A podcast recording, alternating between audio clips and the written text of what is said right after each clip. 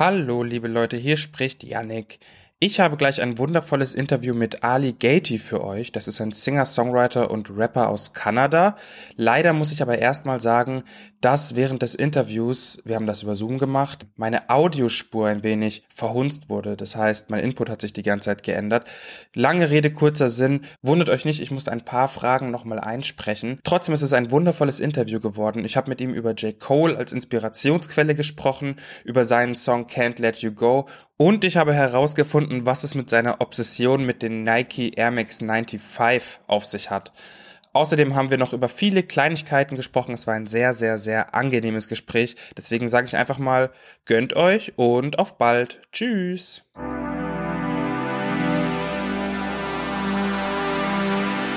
First of all, would you like to introduce yourself to the people that don't know you? Who are you and what do you do?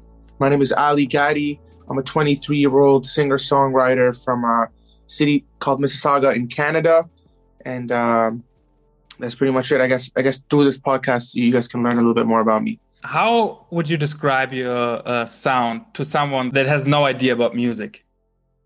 So I think I'm like a lot of people view me as this like heartbreak singer, and that's kind of all I do. But I think I'm a storyteller, and that's kind of how I approach all my songs and how I always approach my songs. So like I'm the type of artist that um, is going to give you a cool song that's catchy, but the main thing I focus on is the lyrics. I try to convey these stories, and, and they're usually emotional, and most of the time they're about heartbreak, but uh, that's not always the case.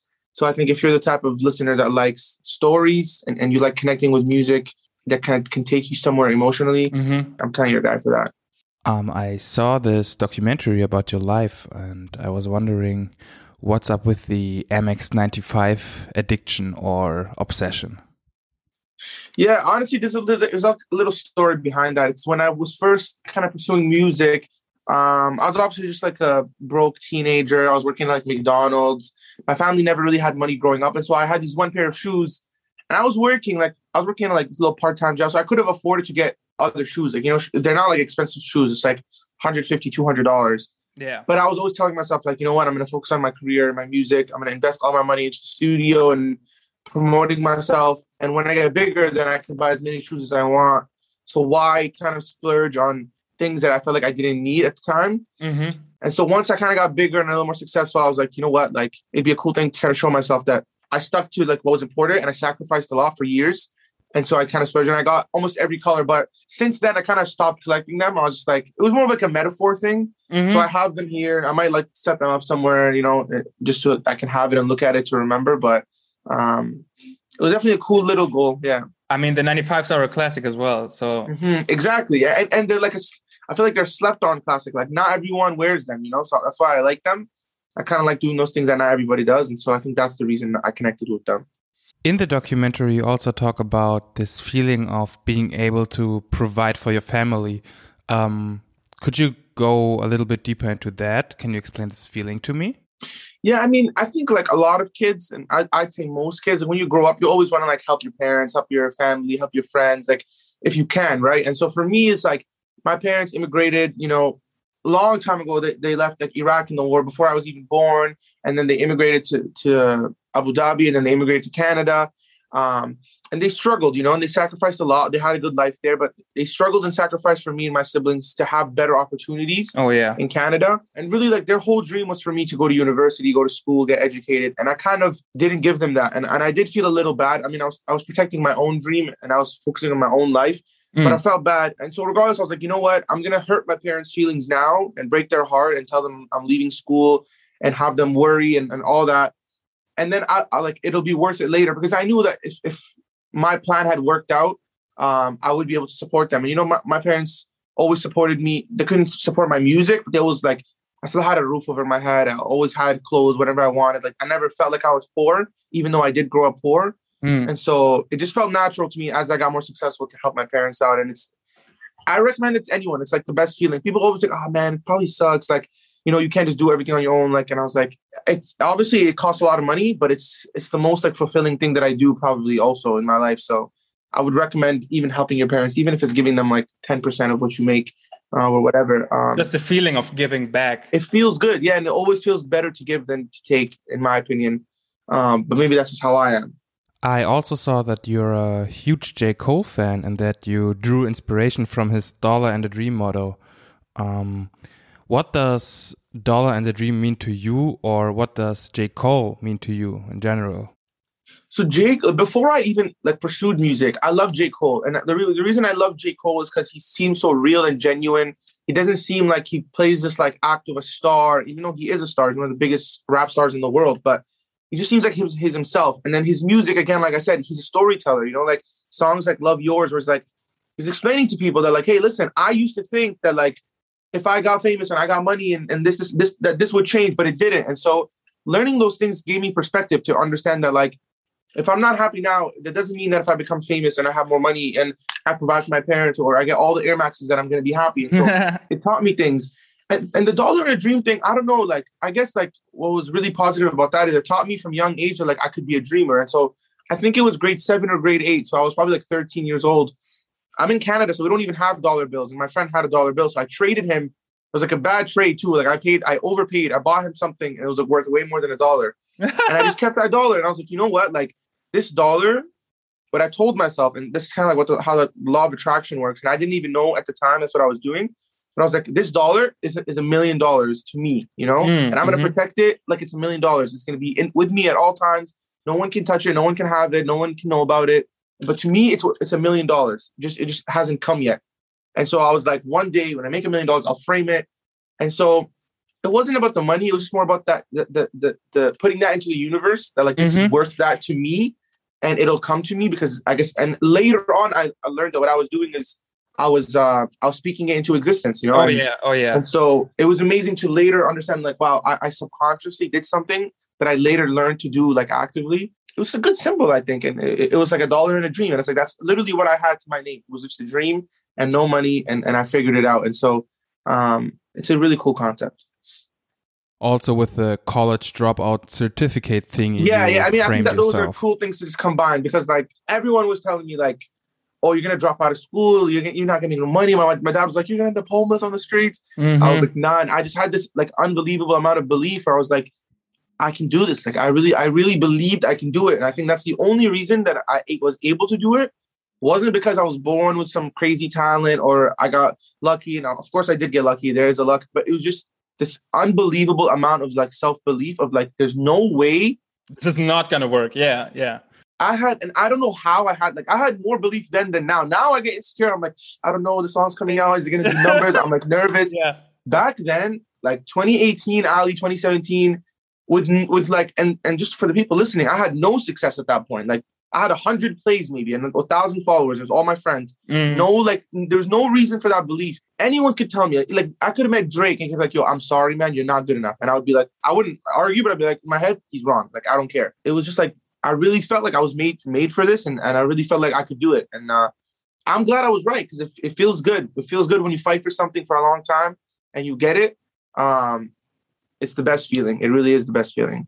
Did you have any role models? My role models, I think, like, and not to be cliche, is, is more like my mom. I think, like, just the way she lived her life. She was very like selfless and kind and and giving and loving and, and all those like qualities she had that kind of moved on to me, um, helped me like just grow as a person. And and I think it's the same reason people connect with me as an artist because like a lot of people just say, "Oh, you're so humble. You just you know you don't act like a celebrity. You still respond." And it's like I think I get all those qualities from just the way I was raised, you know? Mm-hmm. Artist wise, like Drake obviously put on for, for Canada. Drake and The Weeknd, those oh, guys yeah. like created a music scene for us and like allowed people to respect us and, and give us a chance. Um, but I like J. Cole is like musically, even though I mean I know my music doesn't sound like J. Cole, but I think I take a lot from him.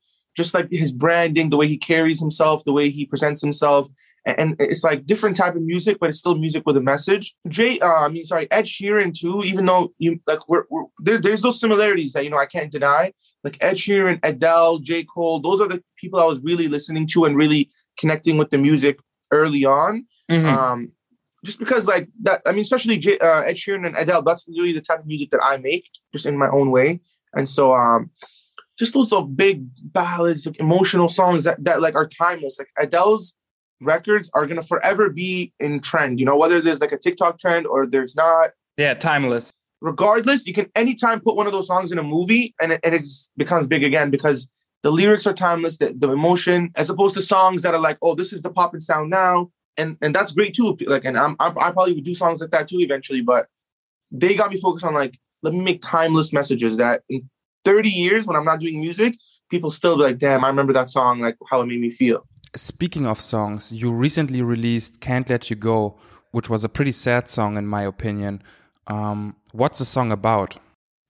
I mean, honestly, like Can't Let You Go is like I feel like um and it's not even to compare, it's like an evolution for me from like let's say it's you, because like it's you is like a great song, but it's very stripped back ballad, acoustic song. We added drums, cool. Yeah. Can't Let You Go is like more produced. Like Can't Let You Go to me feels more like closer to like a a big sounding anthemic Adele song, like something that's oh, like yeah. in a movie, and it's just like the drums hit and then the hook, and I'm like basically screaming on the hook, and you feel the emotion, and it's different. And that's not to say it's better or worse than it's you. It's just it's a different song, but it's like it's a step up for me, and I have more records uh, that I'm working on that are like a step even further than that. Um, but it's sad. That's definitely a sad song, and like sometimes I say like people think it's you is a sad song, but I view it's you as like a happy love song. But Can't Let You Go is mm-hmm. definitely just a sad, emotional song. And it's just a song about like that hopeless feeling of like either being in love with the wrong person, if that's what you relate to, or just being in love with the right person, but it's just not working out. And really, I think that the whole idea of the song is that like I'm talking about like, oh, I can't let you go, but in reality, it's you know that you can, but you're choosing not to, and that's the part that hurts the most.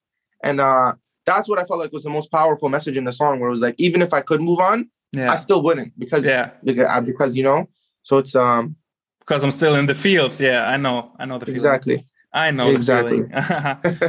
um tell me about the idea of her. What can you disclose?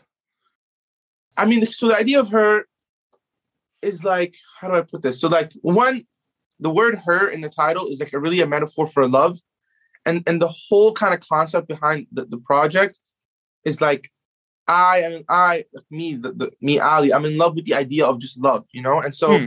people always ask, like, who are you writing about? Is it the same girl? And it's like a lot of songs are about the same girl. Some girls are, some songs are not even about any girl. And then some songs are about like just different girls or different emotions that I felt or, or things that I've thought of, like, oh, how would I feel if I was in this situation? And then I write a story about it and then I connect to it. Yeah. And so this project, different than one song, it's like a collection of songs. So it's like a collection of memories and, and thoughts and emotions that I've felt, you know, throughout my life. Yeah. Like it's not necessarily all directed to one girl, but it is all directed to this like idea of love that I like I'm so connected to and, and I want. And so there's different vibes. Like Can't Let You Go, I think is like the saddest song on there. Mm-hmm. And then and then but you have like a song like Stay Up, which is like it's kind of like it's like that song you sent to that person that like it's called Stay Up, and I don't want to ruin it, but it's like it's not a sad song. It's just like it's a song really literally telling someone like stay up, and then like you'll see what else I'm saying in the song, you know. So it's like yeah, don't spoil it. Don't spoil it. Yeah, it's like one of those just like late nights, like you, you, you send it to that person like 3 a.m. Like, are you up? It's one of those songs, you know. Mm, so like, mm, I see, I see. It's a song to cuddle. It's one of those songs. Yeah, I mean, yeah, you'll listen to it. You'll you'll understand when you hear it. Uh, the intro song is called uh, "Bigger Person," and that's like a really cute love like love song, basically saying like, why do we keep fighting? Like, there's no reason for us to keep fighting because we both know we love each other, you know. Mm-hmm. But in a cute way and, and, and like it paints a picture. And so there's like all these different vibes that I think like, what if I told you I love you is there, which is already out too, which is like, it's not a sad song. It just has a sad part, you know. But at the end of the day, it's like, what if I told you that I love you? Like, how would you feel about that? You know, it's a yeah, very yeah, simple yeah. concept. And so there's like the poetic songs, there's the simple songs. Um, Do You Believe, which is with Marshmello and Ty Dolla Signs, very energetic, like not sad song either. So I wouldn't say it's like a it's like the roller coaster of emotions that come with love. You know, that's that's kind of what the EP. Thanks, man. That's it already. Awesome. Yeah. Cool. Um, thanks for the interview. Thanks for your time. Thank you, bro. I appreciate you.